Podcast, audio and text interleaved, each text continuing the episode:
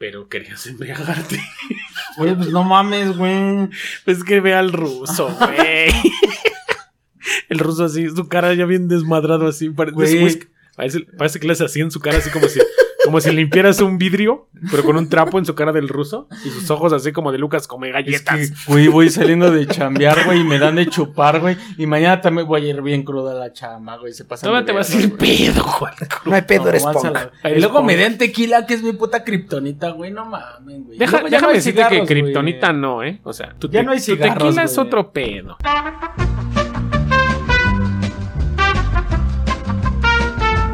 Escuchas, güey. Hab- Hablas culero, ¿no? Escuchas, hablas bien culero, güey. No Hablas culero, güey. Escuchas pedo, dice. ¿Cómo están mis queridos narratofélicos en una emisión más de Historia Mexicana X, el podcast dedicado a la narrativa de la historia de México de una manera estúpida y, y- y un poco digerida para la muchedumbre. güey. ¿Cómo estás, Diego? Eh, conectando mi peda, güey. Sí, ya me di cuenta. ¿Y tú, Ruso, qué tal? Ya me estoy empedando, parece que estoy chupando paleta, güey. Ah, ¿Qué Se pasó? nota, se nota. No te voy a dar a chupar otra cosa para que te bajes tu pena. Pues esta es una emisión dedicada a algo que, que como mexicano no habíamos tomado en cuenta y creo que es trascendental a nivel mundial. Y hablo de los chamanes.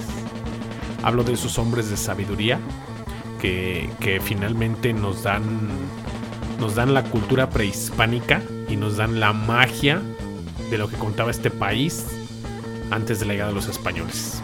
Así que este episodio. ¿Qué te pasa a ti? ¿Qué fue? La peda, dice. La peda. Este episodio está dedicado a los chamanes más famosos y poderosos de México. Así que comenzamos.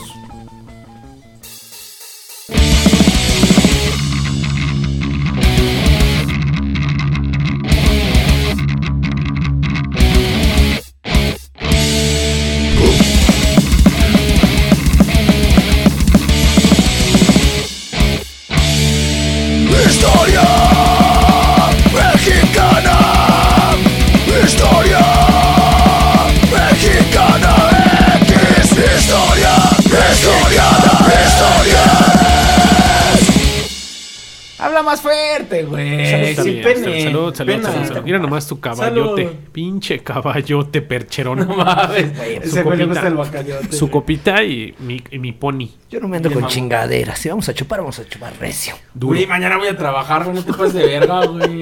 Así es esto. En todo el mundo existen diversos títulos para el curandero nativo, el médico brujo, el chamán, el hechicero o hierbero.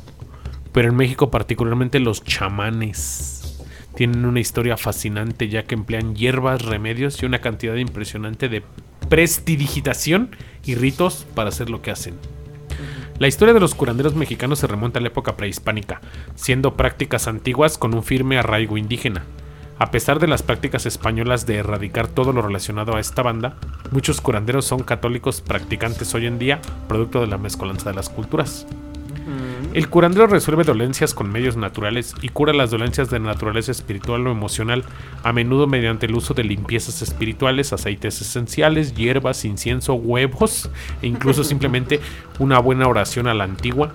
Aquí dejamos a los curanderos más famosos del país. Fíjate, este es un pedo bien cabrón. Ideada originalmente como una serie de artículos, esta obra pretende ser el inicio de un proceso de rescate de la sabiduría original de México. Ojalá que este primer intento nos haga ver a todos los que habitamos en México que detrás de la crisis del materialismo que vivimos el espíritu pide renacer y que es nuestra obligación dar, darlo a luz. Bajo esta inquietante premisa, el científico mexicano y explorador de la conciencia humana Jacobo, Jacobo Greenberg nos introduce al primer tomo de una de sus obras más extraordinarias y sin embargo de la que poco se habla, Los chamanes de México. Paréntesis, güey. Ah, No tiene mucho que fue la noticia Jacobo Grimber y se hizo bien famoso. Que alguien le preguntó a Alexa una mamada así, preguntando ¿dónde está Jacobo Grimber? Y que le dio una imagen, güey, así como si fuera Matrix. ¿Sí vieron esa mamada? No, no, No mames, ¿no la vieron? no. Así ves que Jacobo Grimber desapareció de todas las ideas de metafísica y esa mamada que... Pero... Ahorita no voy a aprender. atrás. ¡Alexa! No nos hizo caso. No, sí, estamos esperando que le digas algo, güey. Le vale verga, güey. En esta realización de corte científico documental, Greenberg nos explica desde una perspectiva psicológica y ontológica la experiencia chamánica, los poderes curativos, la clarividencia, pero también señala los medios por los que se logran estos resultados que básicamente son tres. La intuición o sensibilidad portentosa del chamán mexicano, su poder de voluntad y un optimismo envidiable. Es que Greenberg intentaba más que nada sacar todo ese pedo. O sea, él era científico. Y todo eso lo quiso comprobar científicamente. Así es. Lo logró. Pero lo tomaron de loco. Así es. Allá vamos. Ah, bueno. Pocas Ah, bueno. veces Guión, dice. aparecen figuras como, como Greenberg, aquel lúcido psicólogo y científico que lo arriesgó todo, inclusive su carrera profesional, para engrandecer la figura del brujo curandero mexicano. Él develó algunos análisis sobre la existencia de un espacio etérico que aguarda toda la información del universo. O sea, ve, güey, ese güey andaba metido en pedos locos. Bien cabrón. misma que interactúa frecuentemente con la mente para proyectar holográficamente la realidad. A través de su teoría sintérgica, donde nos dice de que la conciencia es medible y por tanto existen diferentes niveles de ella para dibujar el exterior que percibimos, así como su teoría demóptica que explora la telepatía en niños mexicanos y cómo la piel puede ser un medio de transmisión de información, confabuló. Sí, güey, y lo hizo con, con documentación científica, ¿eh? O sea, no es algo pendejo, güey está bien cabrón, güey. Pero bien cabrón, güey. Confabuló a lo largo de su vida un aproximado de, de cinco libros y un instituto nacional. 50 libros y un instituto nacional para el estudio de la conciencia en México. Sus más célebres trabajos mantienen fricciones con ideas como la del orden implicado del físico cuántico David Bohm e inclusive de manera indirecta con el trabajo del campo antropológico de Carlos Castañeda. Ejemplo de su libro de obra Pachita. Tú te toda la introducción. Para que les quede claro, ¿no? Sí, no mames. Para acreditar su teoría sintérgica, Greenberg y un equipo de investigadores se introdujeron en las cátedras del día a día de curanderos famosos mexicanos como Don Lucio de Morelos, Doña María Sabina de Huautla de Jiménez, Oaxaca, Doña Asunción en Hidalgo, Doña Licha de Puebla y la mismísima Pachita. Ahorita vas a saber quién es Pachita, güey, de la Ciudad de México. La que me compro acá de Don Pedro en el Oxxo. Esa mera Pachita. Ah, entonces sí la conozco, güey. No mames, era con A mí, esas, a mí no dime. No, Esas pachitas de Bacardi Blanco. No, sí, ya sé cuál. A huevo. Dice, resulta fascinante encontrarnos con textos como este, donde se demuestra en finas hebras experimentales y expresenciales nuestra cultura endémica o a palabras de Antonin Artaud, la cultura eterna de México. Lo que ha podido sobrevivir al modernismo, al menos desde la más antigua de las civilizaciones mexicanas de la que se tiene registros sobre la tolteca, Greenberg se refiere a los chamanes mexicanos como algunas de las personas más desarrolladas del planeta A huevo. Más desarrolladas. psicológicos Verga. eran psicólogos autóctonos de los que deberíamos de servirnos de su brillantez antes de que terminemos por sepultarlos bajo la modernidad y el fuerte desapego de las nuevas generaciones a los conocimientos tradicionales de su propio linaje. O sea, literalmente este güey te está diciendo que de las mentes más cabronas que ha habido en la humanidad han sido mexicanos. O sea, no como país, sino como cultura prehispánica, sabiduría tolteca antigua. Pero, güey, porque desarrollaron algo, un plano más allá de lo que ya tenemos visto. güey. No está desarrollado, está descubierto por ellos. No. Sería un conflicto, porque hasta la KGB lo hizo, güey. Sí. La telequinesis y la telepatía. Sí. No mames. Pero no lo hizo, lo descubrieron. Aquí Ah, ya bueno, lo sí, estudiaban. Ah, ya, ya, ya, ya caí, güey. Ok. Estoy pedo, perdóname. Más allá de entender que un chamán es un hombre que fusiona plantas psicoactivas con la sacralidad, habría que recordarnos que todos los brujos curanderos utilizan este medio para sanar. De hecho, es menos común encontrarse con quienes lo hacen a través de cantos, oraciones y un puñado más de hierbas e instrumentos considerados de ayuda para su metodología. Greenberg en esta obra escribe que los chamanes parecen poseer una gran maestría en el enfoque de su factor de direccionalidad, siendo capaces de activar diferentes experiencias en distintas localizaciones del espacio y niveles de la realidad, güey. Lo que estás viendo actualmente. Asegura de igual forma que pueden catalogarse según la concepción que tienen de la realidad, lo que nos lleva de nuevo a una teoría sintérgica y a los niveles de conciencia que pueden alcanzar el ser humano dependiendo de la técnica utilizada. Me encanta la cara del Diego como si se hubiera metido en un LSD, güey. Así mero. Viajándote con todo lo que se está diciendo. Así mero. Greenberg advierte que según el linaje de cada pueblo, es como sus chamanes desarrollan múltiples habilidades extrasensoriales, algo así como dones desarrollados culturalmente que a la par distingue mediante un análisis neurocientífico de su nivel de conciencia. Dentro de esta selección de hombres y mujeres sabios nos podemos permitir imaginar. Y vamos a dar la lista de los seis güeyes más cabrones que ha dado este país en este pedo y que se tiene registro científico y comprobado de lo que hacían. Verga. Ah, O sea, aquí no estamos hablando de. Sí, no, no, este güey decía que, que no. Aquí estás hablando de güeyes que les hicieron pruebas científicas a su trabajo y que está plenamente documentado lo que hacían. O sea, no es el chamán, entre comillas, de acá de tu barrio que dice que te Te limpia con justo no es el hablador. Igual y sí se la saben. Igual y sí se la saben, pero no al grado que estos güeyes.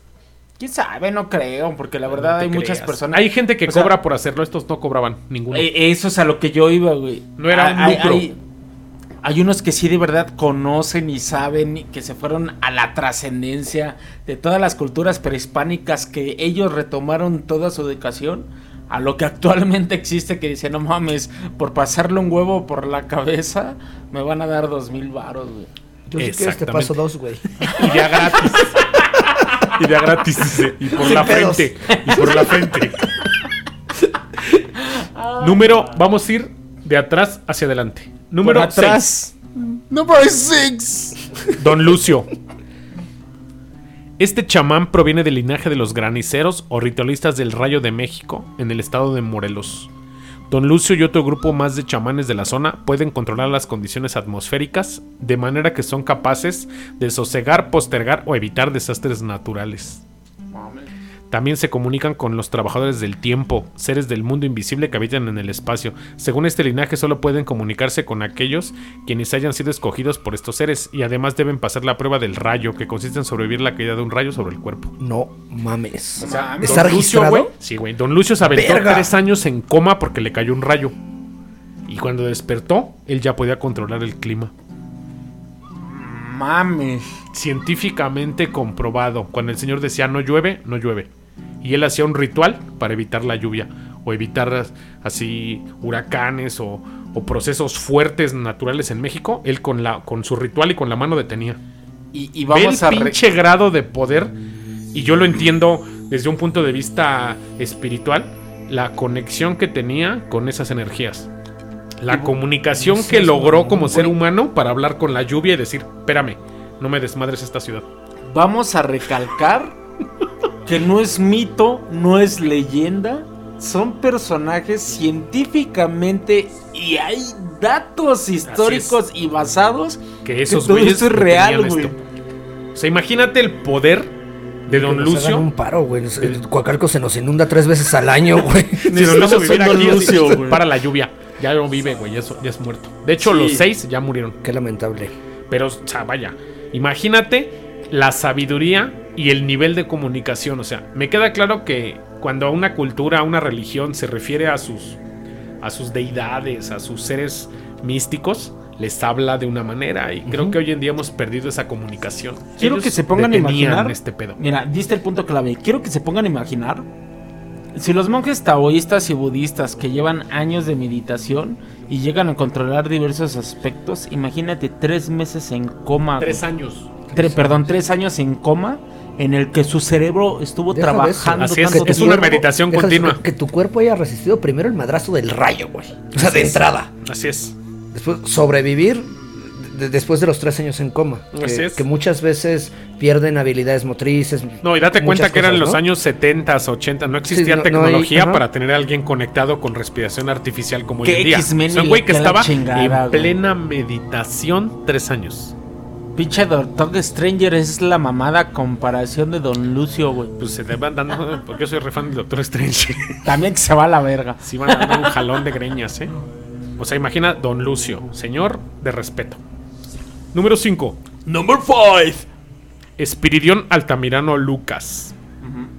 Tiene una inclinación a curar y soñar, memoria prodigiosa, curiosidad por los fenómenos sobrenaturales, amor al canto y a la música. Su no- se nombraba a él Pilo y durante sus rituales hablaba huichol, el idioma esotérico de los grandes chamanes, y se sabía de memoria los innumerables versos de las panchitas, cantos de ceremonias antiguas y conjuros necesarios para ofrecer de curandero. Él curaba con la naturaleza y hablando con las plantas y hablando con, con di- distintas, distintas deidades y él curaba enfermedades. Verga. Hay, hay también otro dato, ya no es tan mexicano, es más de agringada. La ex vocalista de Fleetwood Mac, Fleetwood Mac. Fleetwood Mac, perdón. Fleetwood Mac. Estoy pedo. Que actualmente man- mundialmente es conocida como la bruja blanca más grande. Dejó la música para dedicarte- dedicarse a todo eso, hablar con la naturaleza. Y apenas hizo famosa de regreso por una canción de Y por un Things, cholo. Y otra vez, ¡pum! millonadas de dólares a su bolsa. Ah, ya, parte de la magia. Pero al final, gente que puede realizar rituales de canto, rituales de. de la palabra rito, realizar un, un procedimiento de manera natural, de manera sistemática, de manera perfecta para lograr un cometido. Bien lo decía Eliphas Levi, la distinción entre un mago y un brujo. Un mago es un conocedor, con respeto es un brujo que abusa de lo que no sabe. Entonces la diferencia de pensamiento radica en que el ser humano a veces es poderosísimo y no lo conoce. Entonces estas personas determinaron y conocieron su poder, güey. Esta, esta conexión con la naturaleza es, es una cosa maravillosa que, que se ha representado en muchas cosas, ¿no? Por ejemplo, no, no sé si ubican la, la historia del niño que, que se crió con avestruzas y que, no, eh, No. eh, es un chavillo de África, es viejísimo, hay por ahí una foto, se las voy a mandar, de, de un niño que se, que, que se perdió, la mamá lo deja en, el, en, en la, en, en, digamos, sobre la, la arena de la sabana y se mueve por no me acuerdo qué cosa, estaba huyendo de algo, ¿no? Y cuando regresa por el niño, el niño ya no estaba.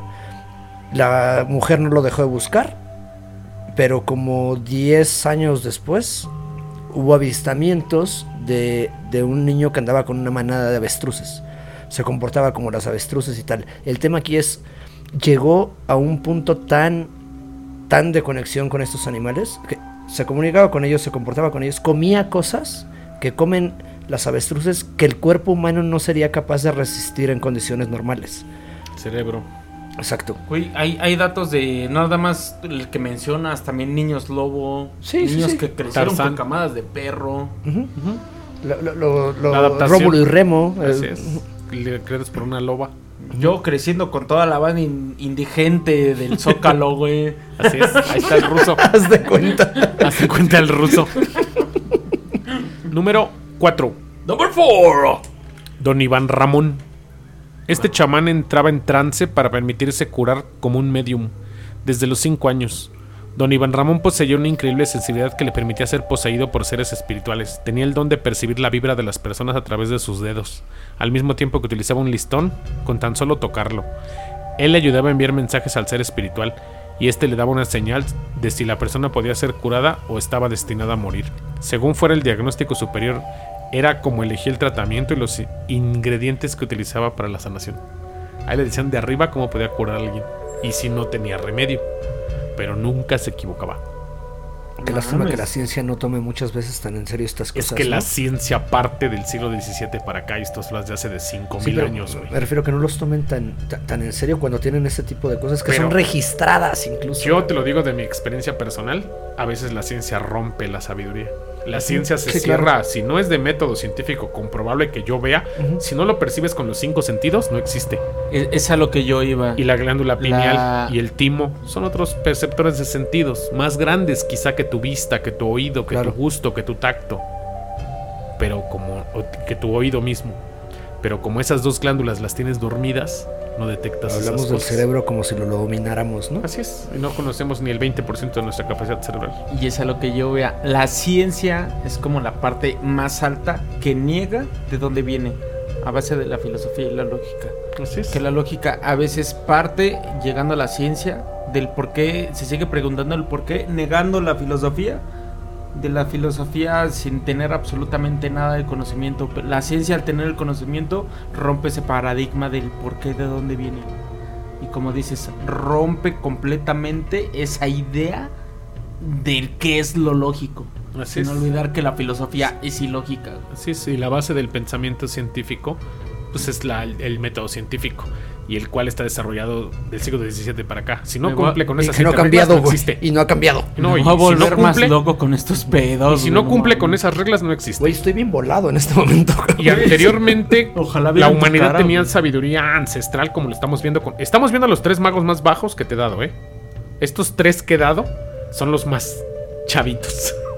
O sea, de ahí para arriba. Es cuando uno se pone a pensar en todas esto- estas historias de desde la Edad Media, de cualquier cantidad de registros históricos en todo el mundo, de gente que tenía habilidades sobrenaturales, bla, bla, bla, bla, bla, bla. Así es. Que todo el mundo lo ve nada más como una historia y magia y bla, bla, bla. Y te das cuenta que es real. Y que el cerebro y el ser humano es capaz de lograr cosas inimaginables, güey. Y que al final lo tenemos como un recuerdo. Como un recuerdo que, que si lo buscas muy en el fondo de tu mente dirías, yo creo que sí somos capaces de, pero por el miedo, el, el- el- el que te juzgue la sociedad. ¿O solo lo usan No lo para hacemos. chaquetas mentales o fantasías sexuales? Así es. De una u otra manera, ¿no? Pierdes la podías línea bien ser culero. tú, cabrón. No, güey. Así que el número 3, Number 3. para arriba ya merecen. Si los tres que vi anteriormente, no porque no son dioses, pero sí un respeto encabronado de mi parte. Yo, que soy una persona que le encantan estos temas, te diré que del 3 para arriba están pasadísimos de verga. Número 3, Don Juan Matus. El libro de las enseñanzas de Don Juan está basado en él. Su vida es una de las mayores incógnitas en el mundo del chamanismo, ya que hay una gran cantidad, de, gran cantidad de personas que dudan de su existencia. Según Carlos Castañeda, a principios de los años 60 viajó al desierto de Sonora, donde conoció a un indio yaqui, que se convirtió en su guía espiritual. Juan des- era un descendiente de los toltecas y le enseñó los usos del peyote y de estos estrógenos conocidos como hierba del diablo y el humito. Las enseñanzas de este hombre fueron recopiladas en más de 10 libros, que se convirtieron en grandes éxitos comerciales. Nunca sabremos si Don Juan existió, pero lo que es un hecho es que cambió para siempre el mundo de los chamanes. O sea, literalmente nadie tiene un registro de Don Juan. Literalmente, Carlos Castañeda empezó a hacer las enseñanzas de Don Juan, una realidad aparte, el camino del guerrero, viaje al Ixtlán. Tiene bastantes libros sobre este chamán. Y él, él platica, les voy a hacer un resumen a 100 segundos de lo que es este libro. Dale. Si ya vieron la película de Avatar, él, Carlos Castañeda, era un antropólogo físico egresado de una universidad norteamericana, que para tesis fue estudiar a los indios y cómo consumían peyote, y consumían champiñones, y consumían así, o sea, hierbas eh, para hacer ceremoniales psicotrópicos, ¿no? Y él quería hacer una tesis de ese pedo. Y él fue a estudiar ese pedo. Güey, terminó siendo estudiado por ellos. Él llega y le pregunta a un, a un viejito, no, yo quiero aprender y hacer un, un- estudio científico sobre el peyote. Y el viejito lo vio con ojos de, a ver, pinche idiota. ¿Quieres aprender? Consúmelo. Y déjate guiar. Entonces el otro pendejo llega con su, con su base científica, pura verga. O sea, literalmente le voló el cerebro. Ni, ni- ni siquiera entiendes cómo está el pedo, compa. Y Deja tus cuando él consume esas cosas, güey, la vida de Carlos Castañeda cambia y se vuelve autor de todos los libros que te estamos nombrando. Y. Carlos Castañeda observa la visión del guerrero, la visión del tolteca y entiende el mundo desde una perspectiva espiritual y tira todo el estudio científico y se vuelve chamán. Y uno de los chamanes más reconocidos a nivel mundial.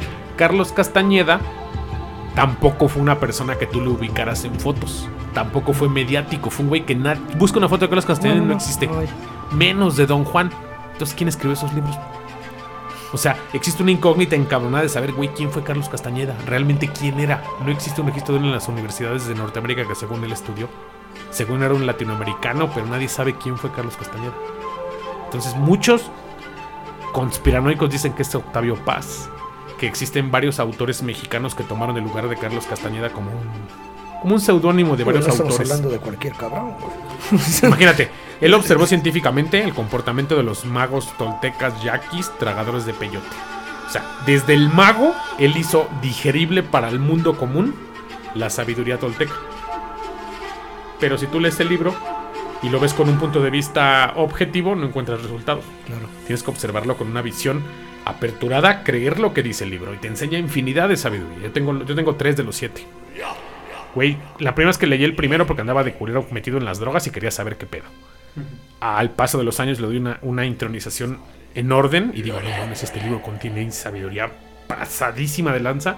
que lo comparo, que quieres con una Biblia. Es una sabiduría espiritual que vas a interpretar de una manera personal. Yo no puedo hacerte pensar a ti como a mí. Al final vamos a ver la misma luz y a cada quien va a representar algo diferente. Claro. Y esa sabiduría de Juan Matus cambió la perspectiva del mundo sobre el chamanismo. Él lo hizo, Real. lo hizo famoso en los 60 finales de los 60 principios de los 70 número 2, Number two. María Sabina. Claro. Uy. No, no me pasaba por la cabeza que la fueras a mencionar, pero no, no, no está nada fuera del tema. No mames. Y está cabrón. Era de Guautla de Jiménez, Oaxaca. Es tal vez la bruja más famosa del misticismo mexicano. Grande. y la que dio a conocer las propiedades sanadoras de los hongos alucinógenos. Su don era el de acompañar e instruir a los viajeros psicodélicos en su búsqueda del yo interno, logrando a través de letanías y hermosos cantos, según Greenberg. También poseía el don de decodificar el hipocampo del cerebro, esclarecer teorías difusas de la mente en sus pacientes y esto que podía ver el estado interno de aquellas personas. O sea, no mames, estudiaba la mente, güey, tragándose unos champiñones y viendo cómo se comportaba el hipocampo del cerebro. Esa señora, güey, cuando empezó a hacerse famosa, vinieron a verla músicos, escritores, empresarios, Jim Morrison, John Lennon, Bob Eso es Dylan, ya por Walt otro tema, Disney, por querer conocer el viaje psicodélico del champiñón. Ella les mostraba el mundo. Ella les decía literalmente cómo existía la percepción sensorial. Y aquí la banda iba a ponerse bien loca y a querer viajar. Y ella les explicaba espiritualmente, pero mucha Todavía banda no Un entendía. chingo de bandas siguen yendo a ciertos lugares des- desérticos en México, bla, bla, bla. Claro, a se consumir. consumen cualquier cantidad, pero no van al viaje, no van con el tema cultural, van nada más a consumir. Así es. Y ella lo que hacía era espiritualmente hacer una conexión con su pasado, una conexión con su yo interno, una conexión con su yo superior. Y al final entendía los, los desajustes mentales. No sabemos en qué momento el ser humano perdió esa conexión espiritual y consiguió una conexión material, güey. Conexión, esa, esa, esa desesperación por poseer, esa desesperación por, por acumular. Maldita Babilonia. Simplemente, exactamente. Gracias Simplemente por ve, ve, ve. Hace poco vi un, un meme donde decía: Los mexicanos, un meme donde están unos, unos mandriles, les, les rebanan fruta y la agarran de una caja. Y dice el meme en Twitter: Mexicanos, cuando se vuelve un tráiler en la ciudad, en, en alguna carretera de la ciudad. Y sí, no mames. Y no es cierto. Te voy a decir por qué. Porque en ese punto, los monos, ninguno de los monos que ves en ese documental, en esa imagen, perdón, toma dos rebanadas de fruta. Todos toman una. Cada mono agarra una y corren. Agarra otra y corren. Agarra una y, y- y son como 50 monos Es un y como todos 50 podemos, rebanadas. todos tenemos. Y todos vamos a alcanzar una rebanadita, güey. Todos vamos a, a ir y está una caja de Voy a fruta para asegurar todos. una, tú aseguras una, tú aseguras Exactamente, una. güey, pero es, una, es un colectivo donde la mente de los monos dice, conectada. güey, todos vamos a comer una rebanadita, no hay pedo. Si ¿Y el podemos humano qué otra- hace? todos, es todo. No, ¿Y aquí qué es hace? todas las que me pueda llevar yo, cabrón. Entre Y más así te deja a ti sin nada. tenga, Sí. güey. La acumulación. Güey, como en las piñatas, viejo. Esto es como en las piñatas. Exactamente, güey. Agarras un piquito de la piñata y chingas su madre lo relleno de dulces y lo que yo Todo más lo que pueda agarrar es para mí. Ese es el error. Pero, güey, no, no tenemos el compartir ya impreso. Por mucho que digamos que no, aseguramos lo que necesitamos nosotros y aseguramos lo que podamos necesitar en el futuro. Digo, si fuera así no había no, no habría tanta pobreza en este país. Güey, asegurar pero, lo que no eh, tenemos, acumulación excesiva. Eso pasa en el tercer mundismo nada más. Porque estamos mal. Espérame. Tipo, Te digo que pasa en todo el mundo. estamos maleducados. No, mira. Si ves videos en los que igual critican a México a madres en esa parte, en Japón se volteó un tráiler así, güey, todos van a ayudar a recolectar todo lo que se cayó. Porque al final Exacto. de cuentas, O sea, en sí. Japón, aunque también exista la pobreza, tienen una educación Valores y educación. cultural y, una va- y un valor muy grande. O sea, sí, pero tampoco la balanza no está existe. equilibrada, cabrón. O Pero sea, también hay Todos ayudan, pero no, hay- no está ba- balanceado de todos modos todo el tema. No, Siempre pero hay también tiene ahí, más ahí nos damos siempre- cuenta de algo. Japón es una cultura que jamás ha sido conquistada Es correcto. y no ha estado quebrada como aquí. Si te apuesto que eso le hubiera pasado a los toltecas, no mames. Y ahí me y da- arreglan el tráiler y lo mandan. Güey, ahí me das la Claro. razón, güey. Todas las culturas que han sido conquistadas, seguimos siendo tercermundistas. güey. Mm, El término Mm, tercermundista no. pues, Somos un no. país en vías de desarrollo. el término tercermundista ya es viejo. Eh, sigue siendo. Ay, güey, es como a la fecha Ciudad de México le sigo siendo el defectuoso del Distrito Federal, güey. Pues no es. todos los conquistados, güey. O sea, a- a- al, al final los, lo- los romanos conquistaron media Europa y no, y, no, y no por eso Europa está mal, cabrón. Ah, pero no estamos hablando todavía en términos en el que ya existía una economía de flujo, güey. Quizá. Y, y- Ah, ya la parte, ¿eh? ok. y ya la parte en la que peda vamos, güey. trae con queso, Ok. ¿eh? No mames, pedo. Lo voy a yo- empedar más seguido, cabrón. Yo no necesito hongos alucinógenos. No, pero la verdad es que sí, esa parte en la que ellos quisieron demostrar toda esa conexión en la que necesitamos desprendernos del cuerpo. Porque hay una materia más cabrona que cualquier religión te puede decir alma. O no sé, cualquier doctrina Llámale como te quieras. puede decir, como lo quieras llamar, güey. Esa separación que tenemos del cuerpo, porque a final de cuentas somos el envase nada más. Materia. esa materia que está dentro Espíritu. de nosotros, que está dentro de nuestra mente, que la hace funcionar, es tan poderosa y tan grande, güey. Esos 21 gramos, ¿no?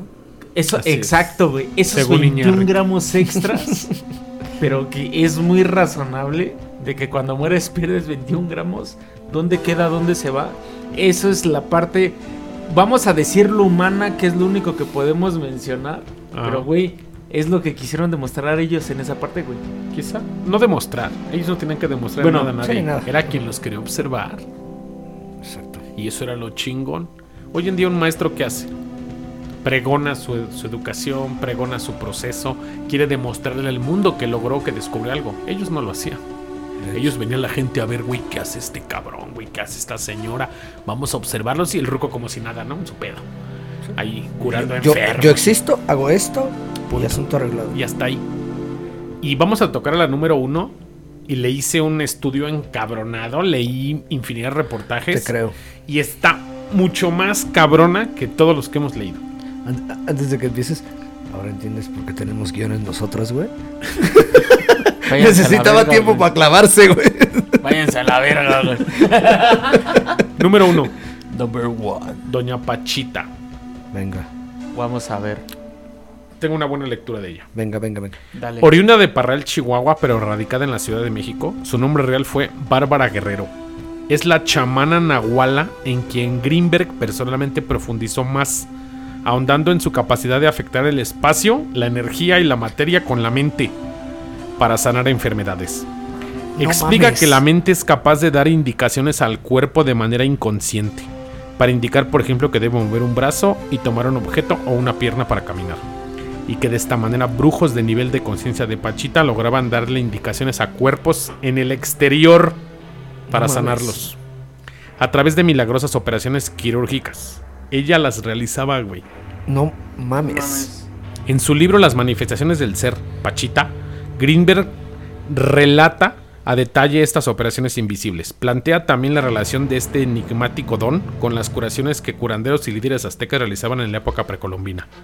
Personas que fungían como mediums o instrumentos orgánicos para que seres espirituales pudieran encarnar en el mundo material y sanar a quien así lo pedía. El testimonio más exhaustivo sobre Pachita, la santa, como la llamaba Jacobo Greenberg, aunque esta réplica, ella decía, yo no soy una santa, mírame más jodida que tú y que yo juntos. O sea, la señora todavía le echaba así de, no mames. Humildad. Lo aporta el mismo libro que escribió sobre ella, Pachita Heptada, que es la, la- la editorial, 1990. A partir de que la conoció, la chamana es una presencia constante en su obra, una referencia fundamental para la teoría de la sintergia. Pero es importante reseñar brevemente los testimonios de otros dos hombres que estuvieron a su lado. El primero es Alejandro Jodorowsky. Ahora te voy a decir por qué respeto a ese cabrón. Quien asistió a sus intervenciones durante tres años los días viernes y que escribe su experiencia primero como ayudante y luego como operado. En La Danza de la Realidad, que es su película del 2001, Sí. el otro testimonio de gran profundidad es de Maurice Kokaknak en conversaciones con Pachita y Carlos Castañeda. Él conoció a los dos. No. Así. Ni, ahorita dijimos que Carlos Castañeda era un pedo que alguien lo ubicara. y ese Cognac lo conoció a los dos, a Pachita y a Carlos Castañeda. Dice aquí, fraile dominico y lexicógrafo bíblico que llegó a México a final de la década de los 70 acompañado a su amigo gravemente enfermo de cáncer. Su nivel espiritual es reconocido de inmediato por Pachita y como lo hacía con quienes lo merecían, lo integró a su equipo de operaciones. La obra tiene un mérito especial pues está escrita desde la conciencia acrecentada y que se manifiesta por su lenguaje exacto y poético a la vez. El cuerpo vendado de los operados envuelto en una sábana blanca se convierte en una imagen fosforescente. No es en absoluto una momia a la sombra de la tumba, sino un capullo de seda o una crisálida, lugar donde fecundan latencias, cuna de la metamorfosis. Güey, la gente empezaba a brillar envuelta en una sábana cuando ella las atendía. Y hay registro científico de que sucedía eso. A mí me, me impresiona mucho lo que dices del fraile. Es bien sabido que algunas ideas son muy cerradas, ¿no? Pero lo que dice, reconoció el, el, nivel de espiritualidad. O sea, independientemente de a quién le rezas, tu nivel de, espiritualidad está en, otro pedo, ¿no? Eh, eh, esta mujer jalaba a la, gente que tenía un, nivel de espiritualidad que llegaba a otro nivel independientemente de dónde vinieran o de qué hicieran. De la religión que profesaran. Está, cabrón, güey. O sea, ya, es un salir de, nuestras ideas, de nuestros... De, etiquetarte. Exacto. De dejar libremente tu espiritualidad. Güey, me estoy tragando las uñas, güey, no mames. Carlos Castañeda asistió también a una sesión de operaciones de Pachita. No mames. Y se la refiere incrédulo a Don Juan. El conocimiento silencioso en es otro, otro libro de Carlos Castañeda, quien explica el arte y el poder de esa mujer consistían en borrar las dudas de los presentes. Al hacer eso ella podía permitir que el espíritu moviera sus puntos de encaje. Una vez que estos puntos estaban en una nueva posición, todo era posible al fin de crear un ambiente adecuado para la intervención del espíritu, no tenía comprensión. Ellos no entendían cómo lograba las cosas, güey. Creo que nadie, cabrón. No mames. el arte de curar y el de escribir se muestran en las obras de Greenberg. Jodorowsky y Kokagnak y Castañeda, como saberes simultáneos, estos autores cruzan la frontera de lo artístico y lo científico para incursionar en el poder materializador del lenguaje.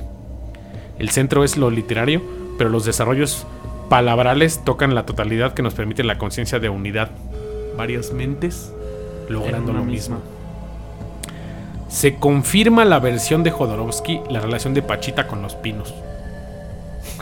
Lo dijo Jodorowsky. Que le costaría a Greenberg salir del grupo de Pachita al término de su libro, pues Margarita López Portillo le solicitó que no dijera que allí había conocido a la chamana. O sea, ya, güey, atendía al presidente de la República, güey, en esos tiempos. Habiendo oído hablar tanto de ella, la esposa del presidente de la República, José López Portillo, la invitó a una recepción nocturna en el patio del Palacio de Gobierno.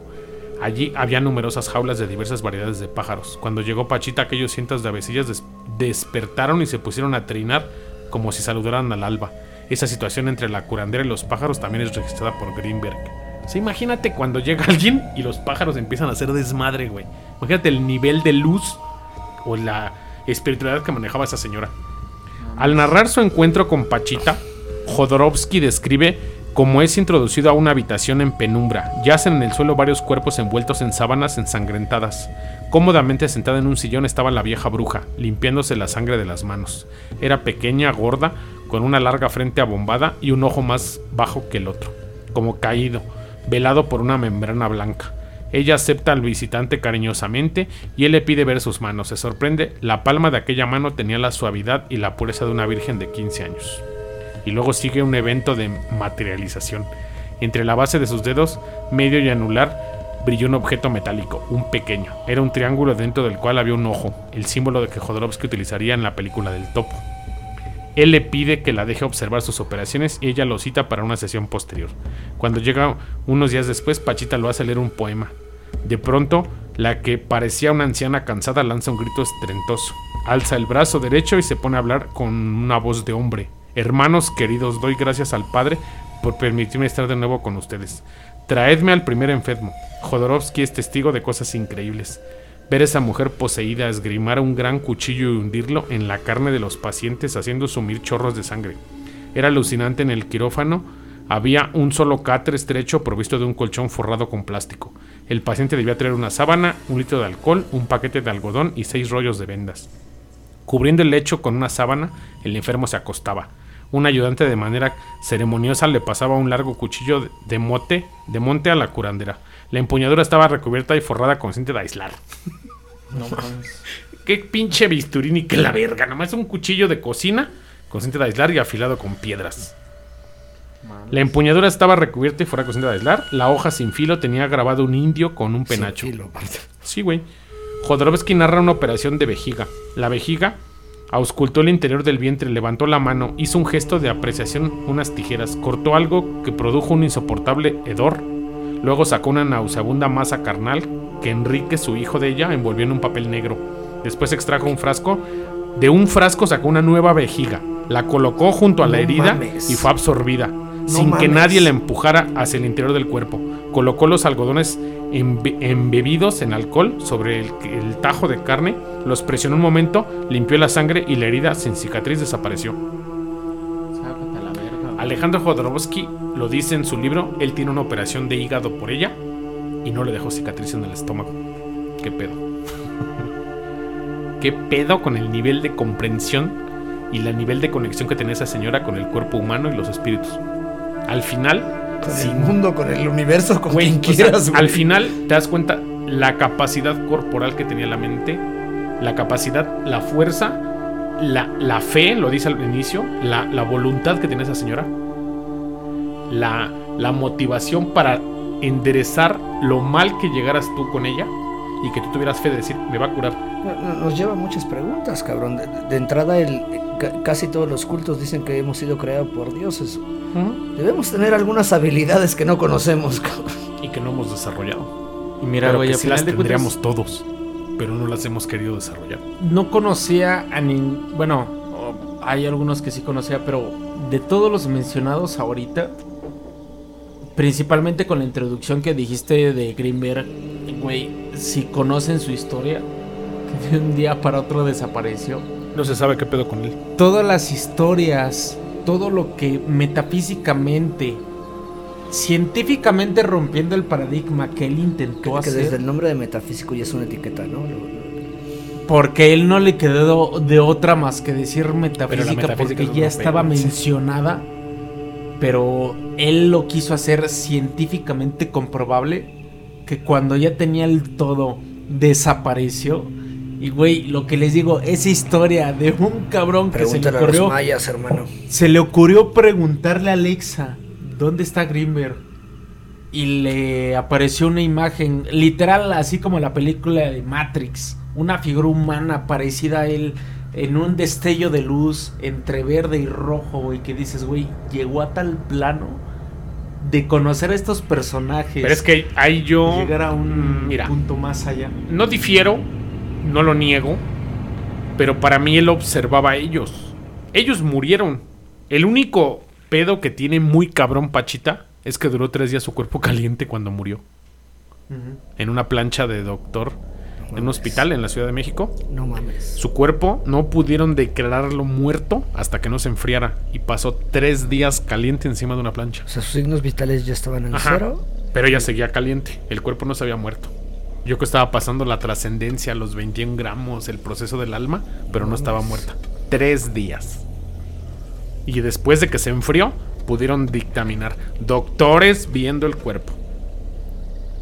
Es que, Al final, A final de cuentas, la mentalidad, bueno, la mente humana es la más poderosa de todas, güey. o sea, imagínate. de que estamos dañados en ciertos aspectos, güey, Así es. que no podemos desarrollar más. Estás viendo a los seis de México.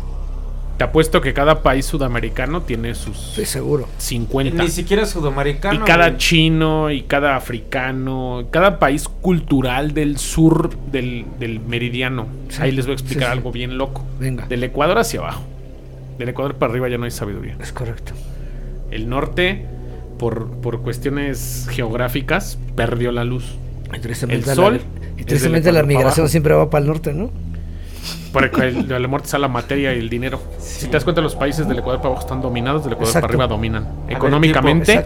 Y la parte trascendental, lo que explicamos, materia del Ecuador para arriba. Norteamérica, Europa, Rusia, países del Ecuador hacia arriba hasta México, pero México maldado porque ha perdido la raíz. Exacto. Pero todos los países del norte dominan a todos los del sur. Solo difiero en Y un en el sur está la sabiduría. O sea, te doy la razón, pero difiero en un punto. Todo África, el sur ¿De dónde era. Giordano Bruno? India, europeo. Pero él era un pensante, güey, que quiso observar las cosas, que quiso observar el universo. Pero no, no quiso. Él era un fraile que tenía dudas. Encontraste la historia de. Bueno, más bien llegaste a escuchar la historia del brasileño que literal clavó todas las. Todas las dudas de Giordano Bruno y que desapareció encerrado en su cuarto. No. Hay una historia de un brasileño, un chavillo de 21 años, que se puso a descifrar todo lo que quería decir Giordano Bruno. Y literal desapareció de su recámara encerrado. Se encerró una semana. A la siguiente semana que sus papás se preocuparon, abrieron cerrojos, candados y todo. Y fue así de, la chinga, pues, estaba encerrado este güey.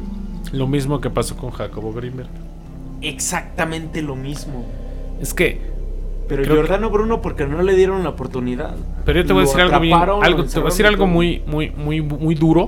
todo.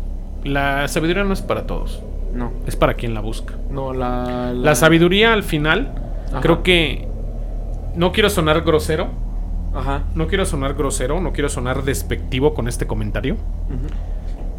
pero creo que el 100% de los narratofílicos va a escuchar este programa.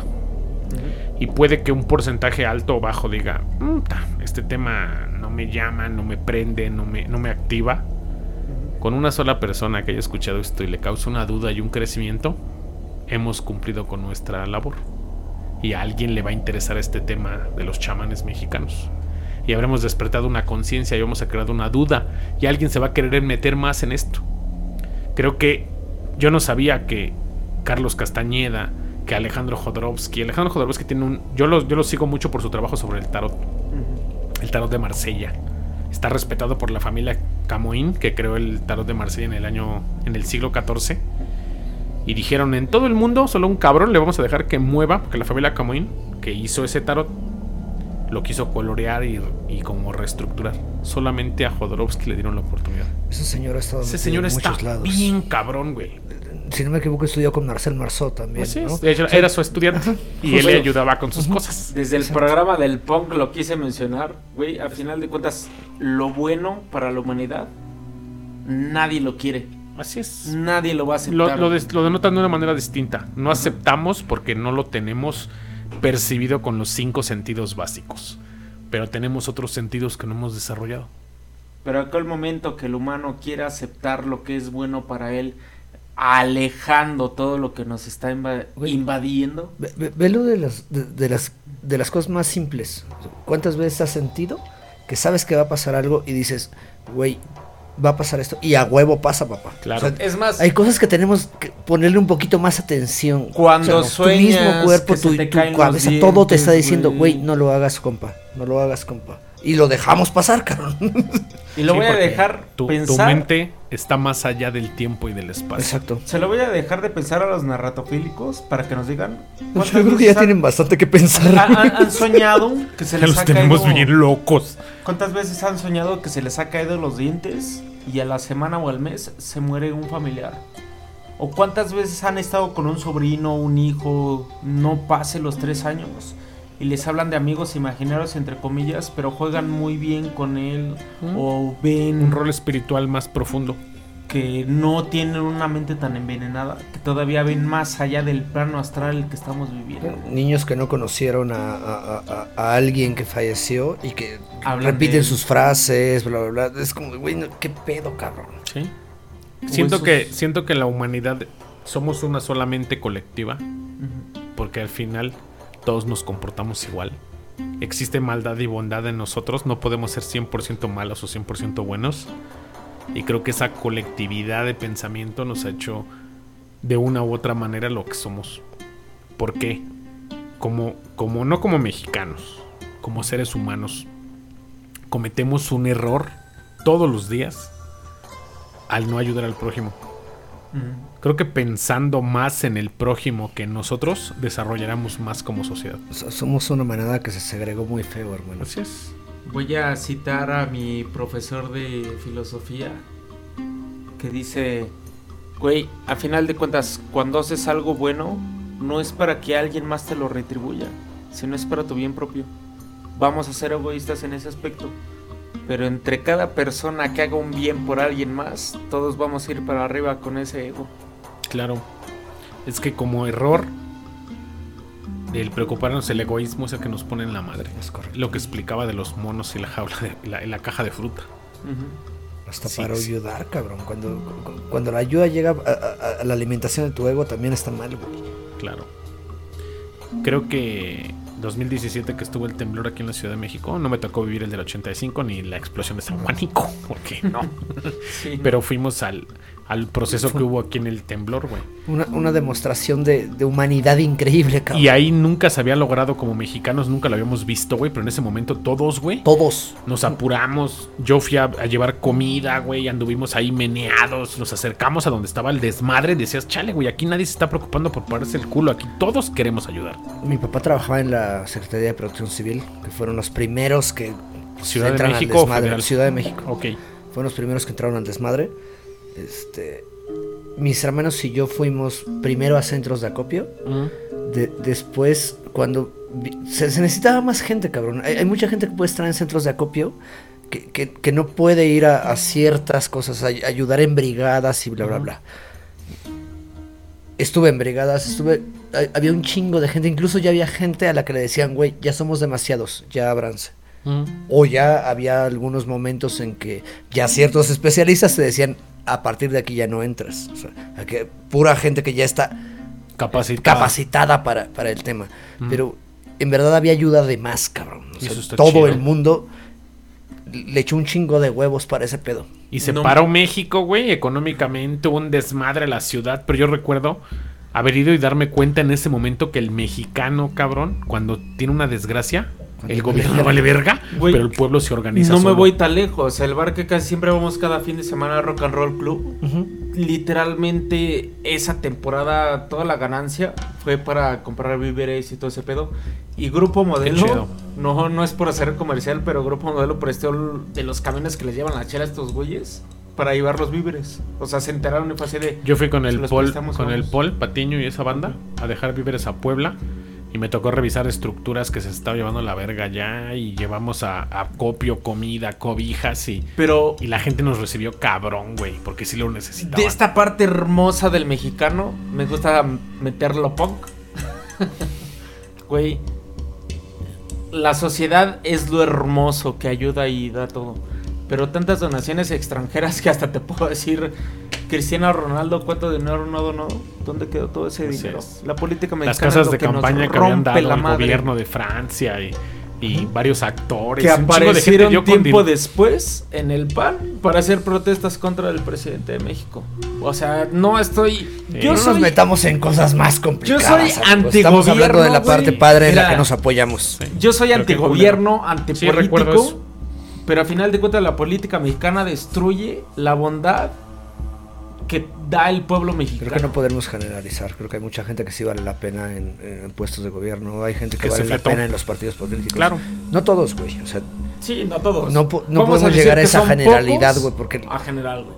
el mexicano sigue siendo el mexicano que, que- que siempre nos echamos la mano, que me vale verga y vamos a apoyar al otro hijo de puta, me caiga mal, ¿no? Incluso Claro. hasta como eh, de, de chavo, ¿no? Que te aventabas un tiro con un cabrón. Después hasta te llevabas bien con él. Porque era como Todas las cámara, buenas amistades órale". empezaron a putazos. Sí. Eh, O sea, ves a un cabrón, me tocó en, en alguna ocasión, o sea, de, de algún tipo con el que yo tenía un pedo en, un- en- en algún momento, y ver que alguien lo madreaba y es como, no, ni madres, güey, o sea, este este güey lo conozco, ¿no? A pesar de que tenías pedo con Ajá, o sea, de- de- varios güeyes lo madrean, es como, güey, no voy a dejar que lo madreen, güey. A pesar de A lo que mejor lo madreo yo, ¿no? Pero tú solito, pero pero tú no voy a dejar que se pasen de verga. Pero, güey, es a lo Claro. que O sea, voy. Es el pueblo el mexicano es güey. muy de, no voy a dejar que te pases de verga, güey. Claro. Pero, güey, yo voy a lo mismo, güey. Siempre voy a estar del lado del pueblo mexicano. Siempre en contra de la política en ese aspecto, güey. Porque la política me ha demostrado siempre lo contrario a lo que somos, güey. Siempre. Pero al final son pocos, no todos. Exacto. O sea, al final, quizás error del. Por desgracia, no tenemos. Y cuando nos ponen donde hay, chinga su madre. yo me sirvo. sí, y ese es un error que cometemos como mexicanos. Pero al final, este programa nos enseñó un poco de espiritualidad, un poco de sabiduría sobre, sobre el pasado, sobre. Hay muchas cosas más allá, lo cabrón. prehispánico, que hay, hay cosas más allá de lo material. Y creo que en lo espiritual entenderemos cosas increíbles. Como las rolas del vecino que acaba de empezar, güey. Y ya Oh, traen hoy la nos pena, ¿no? aguantó, qué buen pedo, güey. Qué buen pedo que acabando el programa empezó su desmadre, Ah, ¿no? Eso me da pedo. gusto. Nos Ese es aguantó. indicio que mañana no voy a trabajar y vamos Sí, a la peda. valer. ¿Qué te pareció este programa ruso? La neta, la neta es la primera vez que me vuelvo la mente con personajes que digo, güey, los X-Men son una mamada, güey. Somos reales, güey. Al final de cuentas, los superpoderes, podríamos llamarlo así, existen, pero no son superpoderes. Es la mente humana, güey. Claro. Está muy cabrón este pedo, güey. ¡Por eso bebo! ¿Y a ti, mi Diego, qué te pareció este programa? Estoy volado el día de hoy, no por estupefacientes. Pero, hermano, en verdad, mi, mi cabeza está dando vueltas porque, en serio, qué triste que, que no se le reconozca a gente tan increíble todas las cosas que pueden hacer. Y deja de que se les reconozca, que, que, que no se les ponga do- do- donde pueden aprovechar toda, to- toda esta magnanimidad que tienen, cabrón. Que la humanidad no acepte todo lo que nos dejaron, güey. Que el mexicano promedio no conozca de dónde viene. Que el mexicano promedio viva dormido, cabrón, todavía. Y que no entienda su pasado. Fuimos rotos por una conquista, pero creo que toda esta sabiduría está ahí, al aire. Se está perdiendo desde las curaciones de las abuelas. Sí, de esas que te da. Ajá. échate un, échate un, un pinche rábano con ajo Lo voy y a curar de espanto, lo voy a curar de Un té de bla, alcohol, está alcohol, cabrón. Sí, se está perdiendo bien cabrón, güey. por... Hay que recuperarlo. Hay que hacer un programa de los remedios necesarios para De curar la esas abuela. cosas. Ah, Es cierto. Esos remedios que me decía mi abuela para Va- curarme. va- valoren un chingo esas para cosas. curar de empacho. Están a punto de Cúrate de empacho. ¿Te acuerdas cómo te curaban de empacho de morro? Yo- Yo Jalándote estoy haciendo una, recopilación de un chingo de cosas. Me queda solo una abuela, güey. Pero estoy haciendo una recopilación de cosas. Apunta y córrelo con los narratofílicos, tú. Estaría bien verga un programa así. Definitivamente. ¿Qué Todas te pareció este programa? Ya nos dimos. Vale, ¿Cómo te ya. encuentran en redes, mi Diego? Eh, Diego del Valle en Facebook y Valley From en Instagram. ¿A ti, Ruso? Adán Ciner en Instagram, el ruso como página oficial de Facebook. Yo soy Gamaliel Mol y me encuentran como Gamaliel Mol en todos lados y Gamaliel Molina en Facebook. Y Esto este fue Historia Mexicana X, un programa dedicado a la narración de la historia de México y todo es un desmadre. Y por ser tan místico este programa, no voy a ser vulgar. Besos en el ano. No, no fuiste vulgar. Qué bueno, me da gusto. Nos escuchamos a la próxima, gracias. Bye.